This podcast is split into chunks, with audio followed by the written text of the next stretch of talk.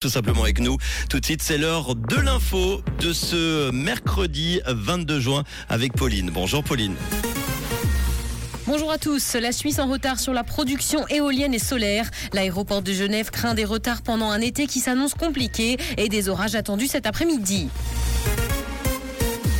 La Suisse est en retard sur la production éolienne et solaire. Le pays se classe au 23e rang selon une comparaison pour l'année 2021 effectuée par la Fondation suisse de l'énergie. En comparaison européenne, les énergies renouvelables sont développées lentement. À titre de comparaison, la Suède et le Danemark, qui sont les leaders, ont produit 8 fois plus d'électricité par habitant à partir du soleil et du vent que la Suisse. L'aéroport de Genève craint des retards pendant un été qui s'annonce compliqué. La forte demande couplée au souci des grandes plateformes européennes incite donc Cointrain à la prudence. Ces problèmes sont liés aux licenciements effectués pendant la pandémie dans plusieurs hubs européens. Des appels à la grève ont également été lancés par les compagnies aériennes low cost pendant l'été en France, en Espagne ou encore au Portugal.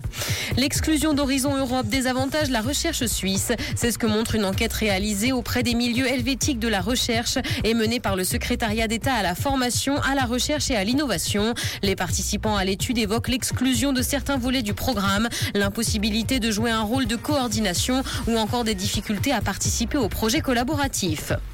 Dans l'actualité internationale, en Afghanistan, au moins 255 personnes sont mortes dans un séisme. La terre a tremblé cette nuit dans le pays et selon un porte-parole du gouvernement, 500 personnes ont également été blessées. Le séisme de magnitude 5,9 est survenu à 10 km de profondeur. Le pays est fréquemment touché par ce phénomène, en particulier dans sa chaîne de montagnes qui se trouve à la jonction de plaques tectoniques.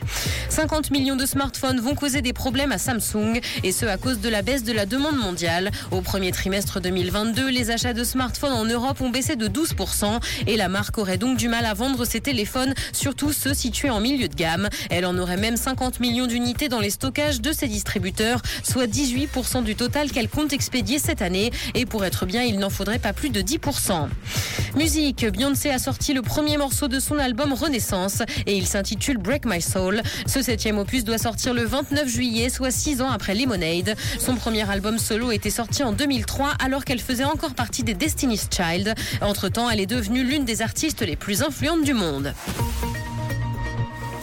Des éclaircies sont attendues cet après-midi, mais une évolution orageuse accompagnée de pluie est possible. Le mercure affichera 25 degrés à Nyon et Yverdon, ainsi que 26 à Lausanne. Bon après-midi à tous sur Rouge. C'était la météo, c'est Rouge.